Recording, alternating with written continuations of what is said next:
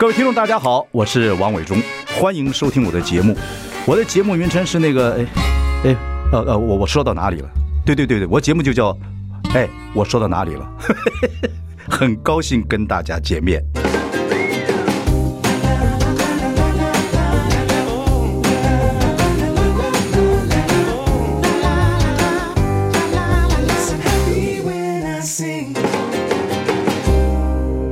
家好，我是万忠，欢迎收听。哎，我说到哪里了？我们要请到的是呃，关键评论网的创办人杨世范，Mario，嗯，Mario 还是 Mario？呃，Mario 都可以，Mario，对你高兴就好了。对对对，马里欧，马里欧，听众们好，马里欧。对，呃，杨世范先生呢，有一个关键评论网，他是一个所谓的，应该是个网络新闻的一个网、嗯、网站。对，OK，经营十年了。那今天请到我们的杨创办人呢，很重要的是，天下出了一本书叫《马斯克传》。马斯克大家都知道，马斯克当然每个人都知道，特斯拉呀，这个创办人等不是创办人了，就经营者，各方面来讲。可是这本书太厚了，在看这本书之前要找个专家来聊一聊。二零一四年，你是个你是他是玩真的，也是讲马斯克这个人，然后是共同作者，对啊，然后呢，你前几天做也跟朋友一起做个 podcast，也在讲这个这个马斯克，所以你对他很了解。你见过他没有？我没有见过他，所以我一讲说对他很了解，我有点心虚。不会不会，很多人。很多人对某些人非常了解，嗯、但是呢，没有见过他，哦、这个没有什么关系。OK，但是我觉得这个人应该大家都要认识，是是是。因为我看以后，每大概他要跟他跟未来人来讲，跟现在的以后的未来人来讲，太有关系了吧？呃，我觉得他在现在开发的各种产品，其实跟我们都息息相关。我觉得是未来一定是息息相关的。对呀、啊，嗯，出这本《马斯克传》应该是最后的一本书了。嗯，这就是关于他，作者叫 Walter。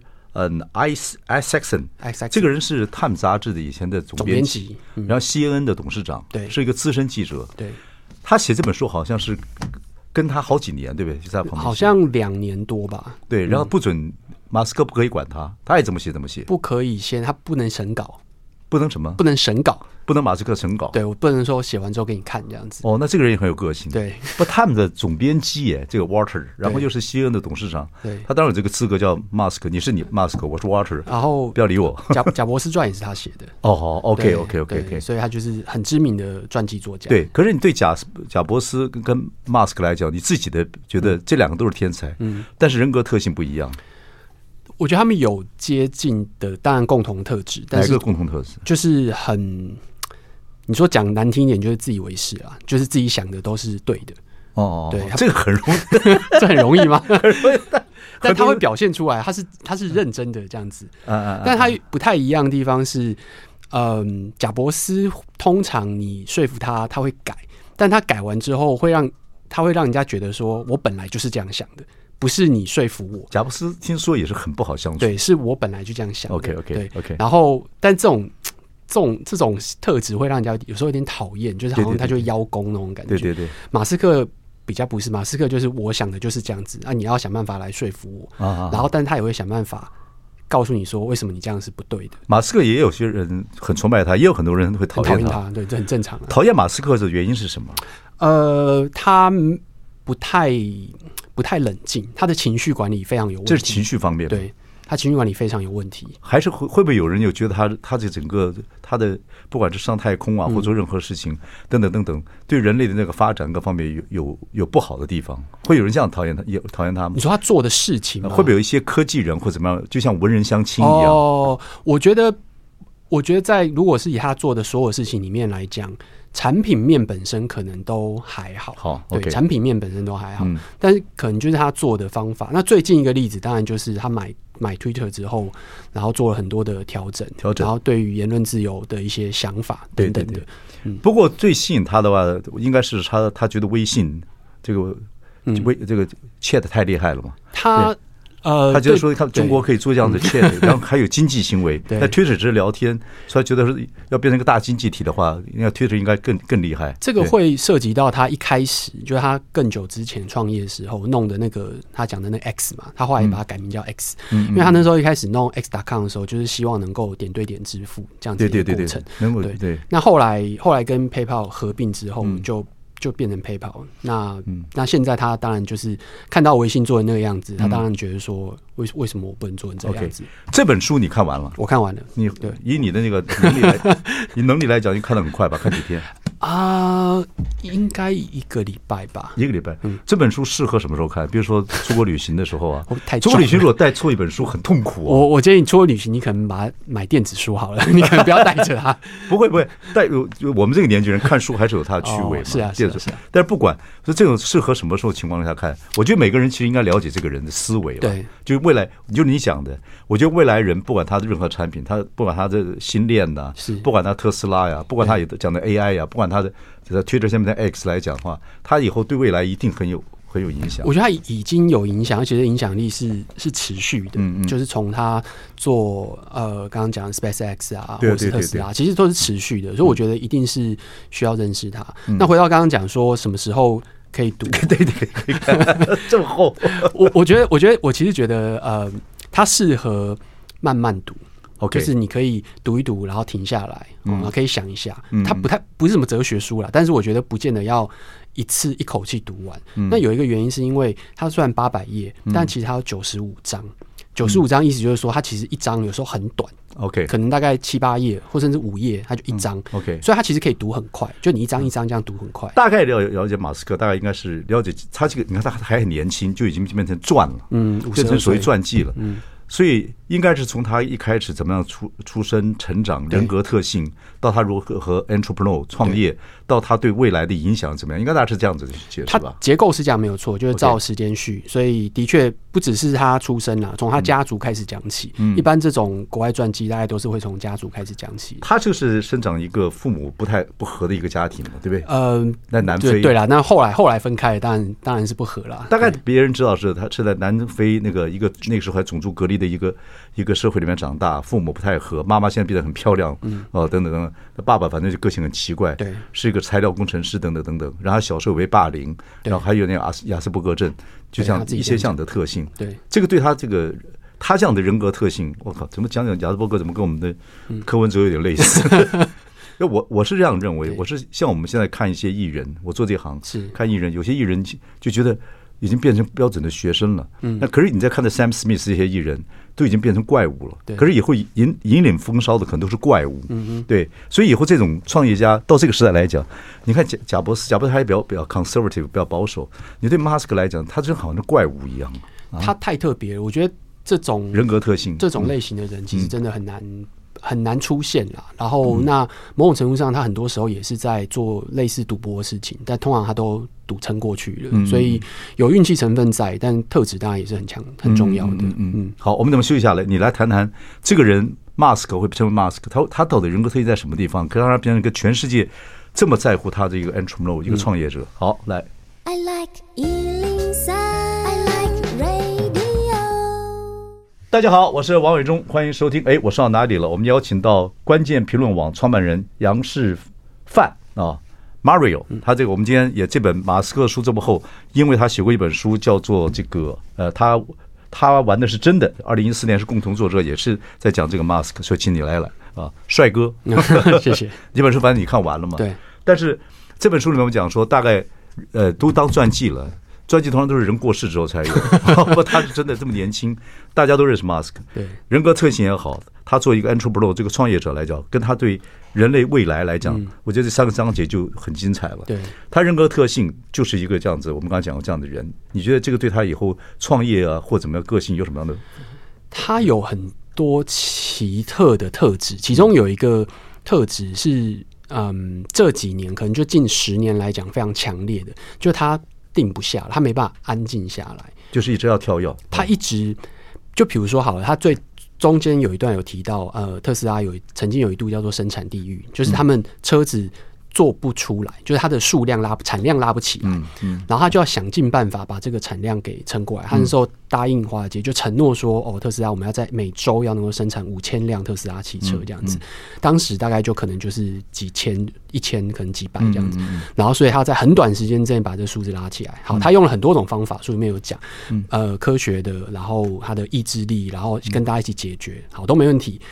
他撑过了，他达成了，所以他股价大涨，然后赚很多钱。对对对。可是问题是，他不能够就这样子。嗯。他他不满意，他反正他就会再去找其他的挑战。嗯。那讲的比较直接一点，就是自找麻烦嘛。嗯。就是我今天看着太安静了，我不高兴，我就是要弄清一些事情出来。听说他的员工是非常辛苦的。非常非常辛苦。他有一句话好像说：“你们都不可能相信我受到的压力有多大。”嗯，就是他能够撑过多少的多少的状况。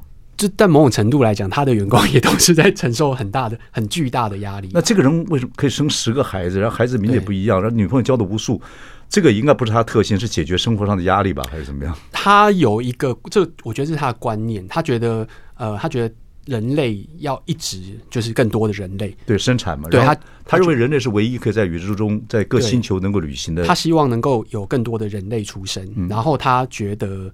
呃，就是如果你是一个优秀的人，你有这个义务，嗯，应该要有更多的小孩，多产。对他，这是他的观念，这是他的观念。好像他有三个事情特别重要，一个就是他认为人类，他要延续人类在整个宇宙旅旅行啊或生存下去的可能性，因为地球总是会毁毁坏的。嗯，另外一个，他就对 AI 这个事情，他认为 AI 不能够胜过人脑。他有点紧张，他对这件事情很担心。对，对，还有一个就是呃能源问题。嗯，他这个三样是他人生必须要完成的一个一一个目标。嗯，他是不是这个说学一点？他是不是上帝或外星人派来的？就要从耶稣基督一直到后来到贾伯斯到孔子到？他他其实在他学生时代的时候，他对于这几个议题就非常感兴趣，倒不是说后来才开始弄。所以 SpaceX 跟特斯拉其实分别代表了他特别在意的两个点。我有一点我觉得很有意思，因为他小时候，他小时候好像只喜欢某一项某一些东西，他有点亚斯伯格。嗯，后来他不喜，他的爸爸对他很凶了。他爸爸后来跟他讲说：“你其实要多把呃学校教的东西很多类的要多学，嗯，这样你以后才能够融会贯通。”我觉得这一点其实是可能对大家是蛮有帮助的。像我们以前读文组就读文组，读理组就读理组，那其他的学问就。反正考上大学就好。的确，我觉得他他是后来改变了自己，什么东西都都学了很多。他他有一个呃有趣的地方，就是他大学的时候是念物理没有错，对，他但是他同时跑去修了经济学。嗯嗯，就是他在华顿的时候有特别去修经济学。哦，他读华顿啊？对他，他觉得他。不能够成为那种被就是那种管理者管，他必须要知道那些经营者在想什么。我觉得这对年轻人是有帮助的，因为我们那个时候的教育就是这样子。现在课纲当然有人觉得也很很麻烦了，等等等。但是是鼓励孩子要把很多综合的，不管科学、呃哲学或者是文学或者什么，能够综合讲出一些道理，不管这个道理合不合理。嗯，现在学校是鼓励孩子这样子。对，但是我们的孩子现在没有这种觉得这种能力还不重要，一直只攻一项就好了。呃，其其实我觉得这个是蛮重、蛮蛮棒的一件事情。这当然可能也跟家长心态也会有关联。家长是用以前方式教教育孩子。对啊，那如果说未来大家会觉得，哎，有这样子的全人的全才的培育是好事的话，马斯克就是有这样子的情绪嘛，对不对？嗯，但是他情绪管理实在很糟糕，所以我觉得我们在情绪管理上面也是需要加强的。贾博士情绪管理听说也不怎么样，也呃，对他也是不怎么样。所以做这样子的领导者，这种创业者要脾气很好的，我觉得很难，因为给自己压力莫太大了。我。我不是，我觉得不是任何人都可以抓他这样子，然后也不是任何人只要你脾气坏，你就可以成为他。所以这这两件事情不应该。其他我们不知道，我们可以从书里面这本这本马斯克的不断去了解。好，我们来谈第二个 issue，就是说他他有个思，任何一个人有个思想逻辑嘛，就好像凡走过必留下痕迹。他不管现在做的这种星链也好，特斯拉也好，当然他就说三样事情：改变人类。然后另外一个就是能源问题，另外一个就是 AI。他的思维逻辑到现在为止，他现在目前所做的事情，你觉得他思维逻辑是怎么样？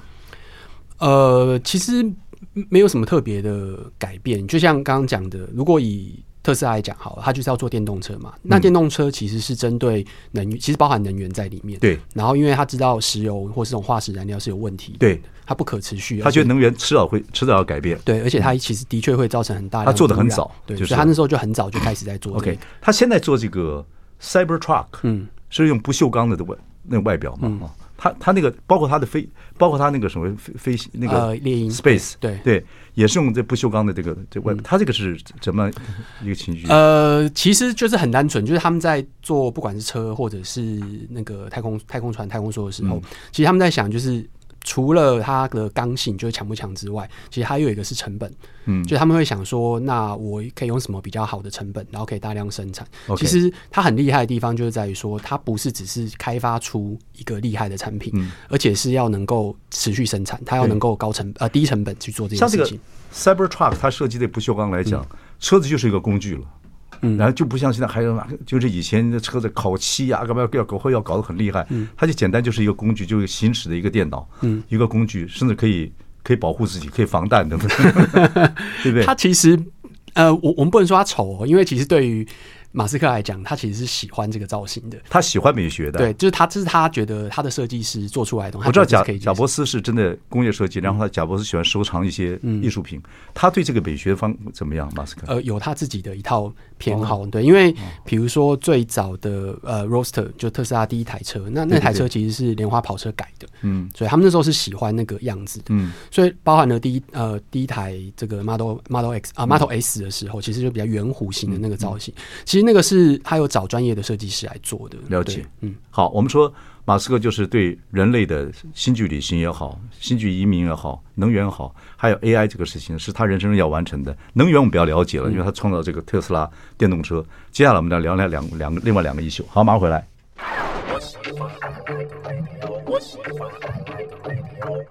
大家好，我是万忠，欢迎收听。哎，我说到哪里了？我们请到的是关键评论网的创办人杨世范。然后这本书是天下出版的《马斯克传》，我们要请我们的这个呃 Mario 啊，跟我们来一起来读这本书啊，因为我觉得你也是一个媒体人。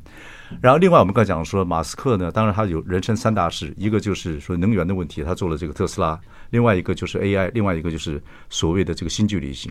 这个事情是他一个梦想。但是我跟我的下一代讲，跟我女儿他们讲说，你们我你们那代应该会应该会在太空旅行。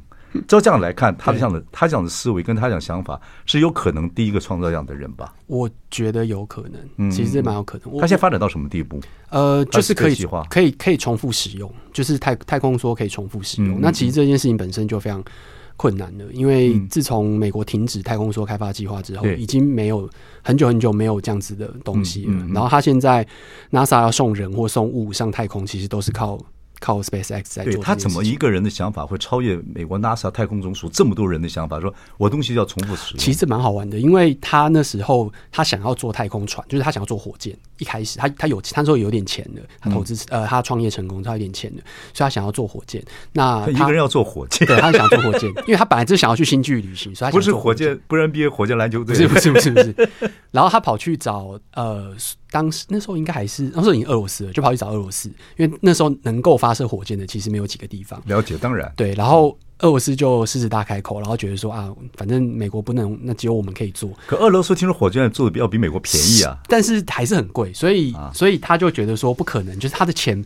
大概只能够一次就没了，就烧完了。他觉得这这不行啊，飞到一零一高度那就不行了，所以他就决定说好，那我们我们自己来搞搞看好了。所以他就开始认识了一群就是对于就是做火箭有兴趣的工程师，然后就真的就开始成立了一间公司，开始慢慢弄，也不是一次就成功。其实其实他几乎快破产了。他为他为了要发射火箭这件事情，把他之前赚的钱几乎要全部赔光了。对然后到最后。终于在快要破产前成功了，然后才、嗯、呃有 SpaceX，然后去承接了 NASA 的的计划。我是我是看他想事情是比别人早几步，嗯，可是他他有他要说服别人的时候，我觉得。他必须要有一套功夫啊！我觉得他在找人的时候，尤其是在初期，其实非常厉害。我觉得他，我相信他的说服，就是那种对于梦想跟对于那种好像不可能的事情，那种狂热，你是会被说服的。而且还有一个还有一个点，可能在呃书里面很多他的员工都有提到，嗯，就是他是真的可以跟你讲很细的。就他不是一个那种大老板，然后说、嗯、啊，我们就是要上太空，我们就是要去星际旅行，然后但他完全不知道中间的过程是什么，他是知道的，就事必躬亲。对，他是知道的，从怎么从募资、开发理想，然后到技术各方面，他都哦，那是很厉害。所以他跟技术人，这就是综合、综合、综合才、综合人才、啊。他跟技术人在谈的时候，技术人是会被他说服的。嗯、你会觉得说，厉害，我的大老板懂他，我们想要做什么。对对，对，对，对，你很害怕那种大老板其实根本不知道我们在做什么那种感觉。对，所以我觉得这是很厉害的一件事情。对呀，对呀，对呀，我觉得这个就是以后台湾如果要出人才的话，不光是代工啊，嗯，代工出人才其实没什么了不起，嗯，这样真正的 entrepreneur 是从源头想的比别人多，然后他问题还可以抽，还可以找资金，对，还可以说服别人，还能够参与，还有美学观念，嗯，还有影响到人类的未来，未来。这么年轻，实在很还能还能生十个孩子，他 还有时间生孩子，他真的很特别。他他这个有点这个有点小事情，但就是其实。呃，他是后面那三个是捐精啊，嗯，对，就是他有一个他的算是也是工作伙伴，所以其实有点荒谬，就是他跟他明明就有一个伴侣了，然后还有两个小孩了，然后但是他捐精给另外一个他的工作伙伴，对对对，这其实蛮有点荒谬，就对了，嗯。你看过他的 presentation 吗？对不对？做那个产品啊，介绍时候他是又他又有点好玩，又有点怎么样等等个性。我觉得他这因为你 present presentation 你要给人家说服事情的时候，我觉得要极大的一个热情啊。对，他其实蛮有趣的是，艾萨克森就是这个传记作者啊，他觉得就是他觉得马斯克其实不太会做这件事情哦，但是他哦，就是他的他的他有点他说他常常用肢体僵硬来形容。可是我觉得那很好玩。我觉得如果你想的太好，嗯，反而人家不太相信。但是他努力让自己好像会是很好的做 briefing，可以做得很好。因为极端的对比就是贾伯斯嘛，贾伯斯的那个那个是一个表演，那是一个非常流畅的表演，厉害厉害厉害。对，然后但是因为艾萨克森跟贾博士也很熟，所以他把它一对比之后，他里面最常用的一个形容词就是肢体僵硬。哦，就在形容他的表演那个 presentation 的时候，他跟脸书创办人为什么两个那么不合？说还是大家可以在 UFC 打一在铁笼子里面打一架，因为他很喜欢 Twitter 啊。啊，马斯克很喜欢 Twitter 啊，马斯克喜欢到都把它买下来了。因为这个也是另外一个故事，就是当初 Twitter 成立，呃，Facebook 比较早，Facebook 二零零四年，Twitter 二零零七年。嗯、那当 Twitter 开始有一点点威胁性的时候，的确是 Zuckerberg 发现这件事情，嗯嗯，所以他那时候是有下下战令的。OK，对，这个我就要问你问题，他现在很厉害啊，你看看特斯拉。可以收集大量多少亿的这种影像，嗯、对，每天回来从全世界这些特斯拉车里面，然后 Twitter 可以有这么多也上亿的发文，对，所以他有全全天下最大 database，嗯、他想干嘛？马斯克他想他想干嘛？他想干嘛？呃，他他是最大资源，OK，database 变最多。第一第第一个是呃影像那一块的话，他其实一直想要做无人车，这个是有的，就是自驾车，他从。嗯非常久以前就一直承诺说，我们马上就有自驾车。全世界任何地方的影像，从都市到丛林大，他都可以收集到。对，但是自驾车这一块到现在，当然也有法规的问题啊。那不过并没有做的他想的那么好，就是目前来讲。可是一定以后会成功，我觉得这是非常有可能的。OK，这是这是影像收集。对对，然后另外很多文字资讯，对文字，他这两个大大的 database 对他来讲，他是最多的人。我我觉得其实 Twitter。他一开始可能没有想那么复杂，但是到刚刚讲那个 AI 的话题的时候，他可能有意识到 Twitter 在呃 AI 模型训练上面会是一个非常重要的资产，这样子。嗯嗯嗯，对呀、啊。所以你看，我们刚才讲说，不管是能源问题，它三大目标：能源问题、人类的旅行，然后人类的星际旅行，另外就是 AI 的部分。这 AI 的部分，我觉得是以后。它有很厉害的一个地方，它有最现在最大 database 的有可能性这样的发展，它有 Twitter，现在叫 X，它有这个特斯拉这么多影像影像这样的回来，然后就是它的人这个人体晶片，我觉得这个东西是很有意思的一件事情。好，马上回来。I like 103, I like radio。大家好，我是王伟忠，欢迎收听。哎，我说到哪里了？我们邀请到关键评论网的创办人杨世范。啊，Mario 来跟我们聊这本书《马斯克传》，因为你在二零一四年，呃，跟共同作者，他是玩真的的共同作者，也是讲马斯克。当初当为什么要做？当初的时候你就开始。一起就就是喜欢了了解这个人的思维模式啊，各方面。那个那个时候是呃，那个出版社找我，然后他说哪一家出版社？我这本书我要找一找。现在好像好像应该绝版，原神的哦，原神对对对哦。然后他们就说他们想要出马斯克，因为当初那个时候台湾还没有中文的马斯克，所以他们说目前那时候的目标就是要第一本 OK 谈马斯克的的书这样子，所以就找我，然后我找了另外。呃，两个朋友一起写这样子。你对他是二零零几年的时候就兴趣了吧？马斯克这个人。马斯克哦，马斯克，我觉得我应该是从特斯拉的时候开始，所以大概其实也差不多落在二零七二零七八年的时候，差不多那个时候。那当然，因为要写，所以就开始研究。那研究的时候，就大概更了解，至少在那个时候当下他做到的一些事情。其实那时候还很早诶、欸，现在回头看，其实他那时候包含了特斯拉都还没有没办法大量量产，然后 SpaceX 其实也。状况没有到非常好，嗯嗯，完全不知道他中间从二零一四年到今年二零二三年，他中间任何一个时间点，这两个公司倒闭都是很有可能的。可是你看啊，你真仔细回去看看，以前清大各方面研究电动车已经多少年以前了，所以可能那个企图心啊，跟那个技术，技术这些是一回事，我觉得企图心就是对一个人的一个人的梦想，嗯，会不会太局限？台湾会有这个问题。嗯，你看他马斯克一个人从南非还从移民后来到到加拿大读书，又到了矽谷，嗯，他一个人可以这么努力去做这个事情。呃，严格说起来，严严格说起来，当然不是他一个人做。当然，当然，对对。那他发电机啊，他是那个启动机啊。对，他是他厉害的点就是他他他可以找到很多人，然后而且愿意跟他做事情。可是任何一个行业都是几个人的传奇。嗯，是啊，是啊，就是几个人能能起来的。嗯，所以他可以找到这么多人。这书本这本书里面跟他讲说，他如何去找这些工作伙伴。跟跟怎么去去找大家投资他，有有讲到这些吗？有，他其实大部分的开始都讲的非常呃，应该说细节都讲的非常清楚。嗯，就是呃，SpaceX 怎么成立的，然后特斯拉怎么成立的。OK，那特斯拉其实严格说起来也不是他真正创立的公司，他挂共同创办人是后来一个法律上的妥协。嗯嗯嗯，就是他那时候把他们当做一些创办人，然后有一些股权的纠纷啊，然后理念的纠纷啊，然后最后但是后来他的确在名义上是可以挂。共同创办人，那包含了他提供了很大量资金啊，这是这是重点。你觉得这本书如果年轻人看完，那我们老了就真的没办法，就当传记看，就跟看丘吉尔传一样。好，但是对年轻人来讲，对这本书当然很厚了。是，可是年轻人看过之后，我相信大年轻人大概你是你再怎么也会认识马斯克这个人吧，知道这个人了。会有什么样启发？就是台湾的男年轻人，我觉得台湾年台湾年轻人的企图心啊，那个是 international，那个国际性的企图心来讲，总是要出几个人了吧？在未来，对，我觉得，呃，有几个点，当然可能正面、负面都会有。一个就是你要怎么去坚持这件事情。其实他坚持，就当你有一个想法，你相信这是未来的时候，你要怎么去坚持、持续往这个人格特性有关系。但是他有，他其实在里面其实有试着去解释一些他可能尝试的方法，比如说他就会方法论，对他其实会讲说，马斯克会有点得意啊，就是他说哦，我有我的所谓的演算法，马斯克演算法，哦，对，就是说今天如果我们要做好一件事情的话，然后你可能有几个有个 formula，对，有几个有几个步骤，OK OK，对，然后这个步骤可能就是你不能够，你不要相信任何人告诉你说不行。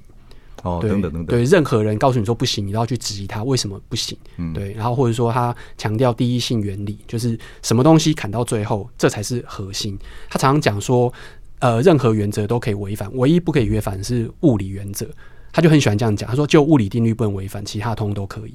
什么意思？就不能违反物理原则？就是说，比如说今天，物理就是万物的道理。对，比如说今天在在在呃在地球上，然后球从桌上往下掉，它就一定会掉到地板上，这是没办法改变的事情。但除此之外，任何人跟你讲这个球不能做什么，你都要质疑他为什么。OK OK OK，就这这就这样子而已，就是他会一直去反复的去讲这件事情。OK，辩证。对，那比如说人家会讲说哦，这个东西一定要这样做，然后方面要。放一个什么什么膜在上面，他就会说，为什么我们要放这个膜？这个放这个膜，我们成本增加，而且我们出产不需要会降会降慢。然后他们就说，哦，是 NASA 规定的。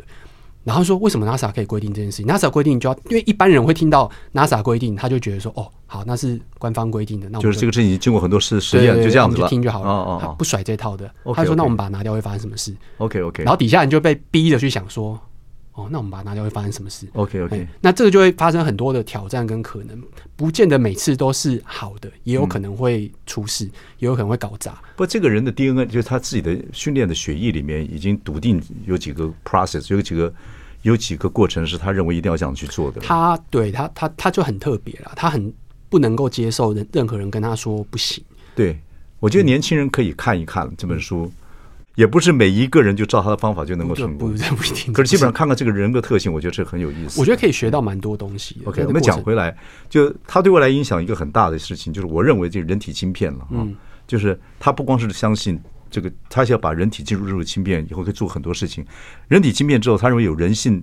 再加上晶片这样的事情，会胜过 AI，不会被 AI 所控制。嗯，有这样子一项讲法了。嗯，那他现在也在运用在是是是是像 handicap 啊什么，希望人什么一些病症可以复活，但以后越来越会进步到某一个地步，甚至人开口讲语言，任何语言植入晶片之后，任何语言很快很快可以 translate 变成这样子。嗯，你对这个事情怎么看？半机器人了，这样子。对，半机器人，其实其实认真说起来，呃，人类早就有很多，对对对，就是机器手背啊，机器手背辅助，或者是呃，心脏里面可能会装一些起搏器，就是这些东西其实早就已经在发生了，只是他做的是更进一步的，就是可能他希望脑中放晶片。然后可以让你可能看东西会变得更好，或是本来看不见的人，其实他可以看得见。其实这都本来就是现在呃现代医学一直在研究的地方。那只是它的特征就是，他想要进去那个地方的时候，他就一定会把它搞得天翻地覆，然后他就一定会用加快的速度去做到这件事情。就是这个人的思维模式了，他比别人早几步，早几步，然后他，然后他又可以真的做，能够做到，这很厉害。不，呃，对，有些是早几步，有些是他加速，他他加什么？加速。哦，加速这件事情就他加把它速度加快了，accelerate，对对，加速很快这样子，所以这件事情我觉得是很真的是蛮厉害的事情，嗯嗯，这样就会节省很多时间，就就对，因为当时间太漫长的时候，会发生就可能有些人就不想做了，本来在做，或者他那个公司可能就就垮掉了，有兴趣的人就没了。好，我们等下最后一段就请我们这个我们 Mario 跟我们来聊聊，Mask 在未来可能会做一些什么事情。好，OK，来。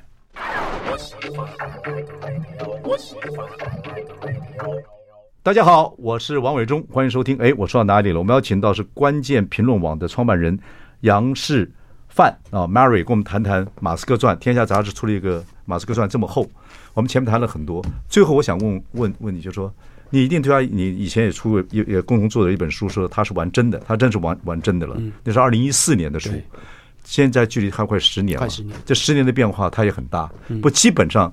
就说他本来的梦想就是改变能源，这呃人类能源，人类可以去世呃星际旅行。另外就是 AI 时代到了，他对 AI 有新的想法，然后包括他现在人体芯片等等等等。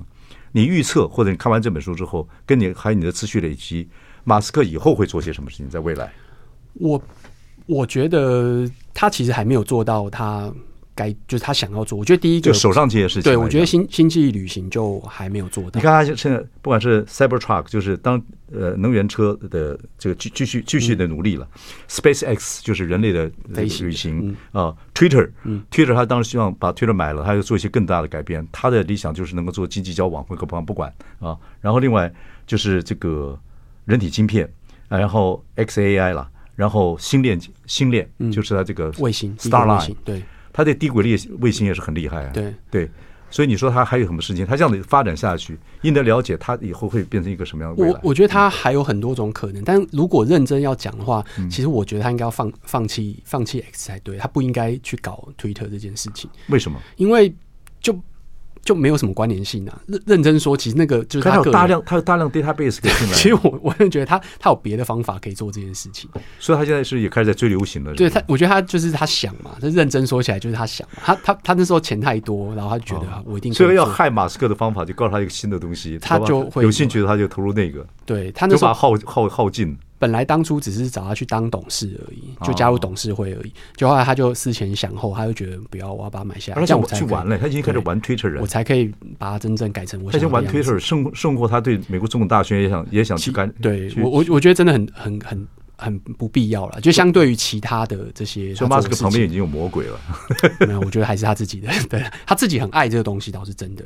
因为他他其实弄 Twitter，他的讲法是说，他觉得他很在意言论自由，所以他觉得不管是极左或极右的声音，都应该要能够被听见。这本书作者讲了一句话说：“男人至死是少年了。” 就说这些，你看这些创业者等等的，但马斯克很特别了，对，就是人男人至死是少年少年，他基本上他的那个玩心啊。很重啊，很还是很重。对对，但是你认为他最应该做的是？我觉得是星际那个太空旅行这件事情，因为这个发展其实真的非常不容易加速。嗯，所以能够用各种方法，我们现在连月登陆月球其实都还。还很少，就是能够登陆月球的的国家，或是呃的能力都很少，所以光是到月球，然后是不是以月球为另外一个基地为跳板，再去火星？因为他要去的是火星，对，他不是要去月球，他是要去火星。对，他为什么对火星特特特有独钟啊？呃，因为火星是距距离地球最近，然后最有可能在那边发展的一个、嗯、一个类地行星。对，所以其实他会去火星是是有道理的。这也的确是在太空。呃，就是殖民的讨论当中，一个很很常见的一个讨论，就对。嗯嗯嗯。所以，呃，地球可能是一个出发的跳板，因为你从地球啊，从月球，从月球，从月球出发，引力比较小，所以你会消耗的燃料会比较低。对。所以你从月球出发到火星是比较有效率的。嗯。所以这个是我觉得目前为止他最想要做，然后最应该做，甚至就即便他这么会加速，到他死之前是不是真的有这个机会？老实讲，都很难讲。为什么你觉得他应该努力做这件事情？是你觉得他整个人类地球被毁坏、摧坏，或者说有些人想去做星际旅行，到移民到另外一个地方，是一个很很 urgent 的事情吗？很，我觉得急着要完成的一件事情吗？其实，如果回头从历史上来看的话，某种程度上来讲，它可能会是一种科技的大爆发，然后所以它有可能会扩散出去。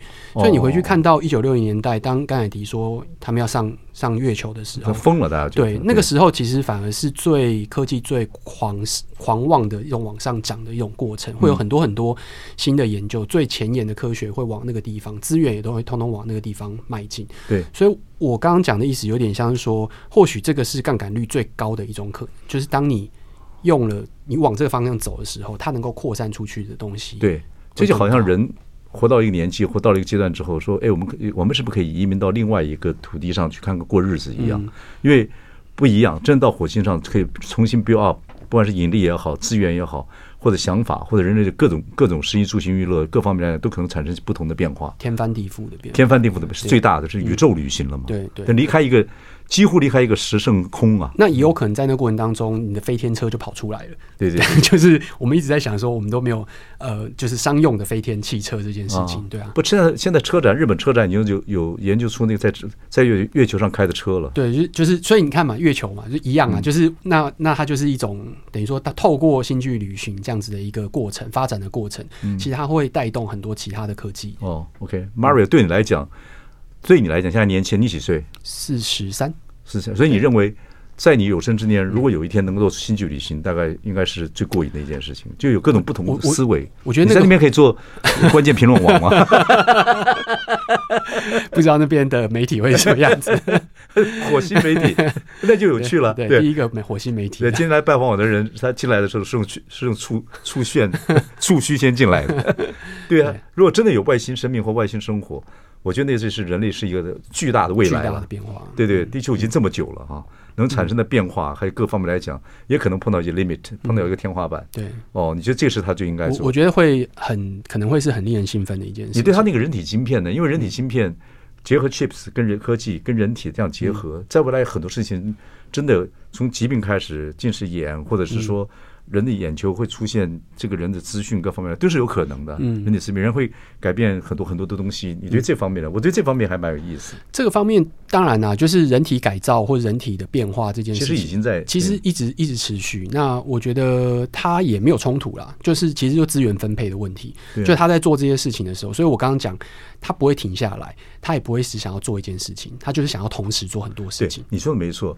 人进入真理芯片之后，到火星搞不好可以减减少引力啊，对，可以很多东西，但跟 Twitter 没有关系，跟 Twitter 真的没有关系。做媒体人其实不太应该，你是做关键评论网的，我们做媒媒体可能全世界最不重要的东西 就是媒体。连你自己都觉得 Twitter 他就不应该去进去。对，但是他不进去，我不是说 Twitter 不重要，而是跟他其他做的事情没有那么关联性。对火星没什么重要。他其实我觉得对于媒体跟言论自由当然很重要，但是对于他在做的事情可能还好。言论自由也是一种幻想。嗯，有言论自由才人才有不同不同的理想、不同的想法，可以让他去做一些才会有些才会产生很多不同的创意跟创业家。对，好，聊得愉快，谢谢，感谢，希望听众朋友来看看这本《马斯克传》哦，也认识我们的我们的马瑞友杨智范啊，是我们关键评论网的创办人。谢谢，谢谢，谢谢，谢谢。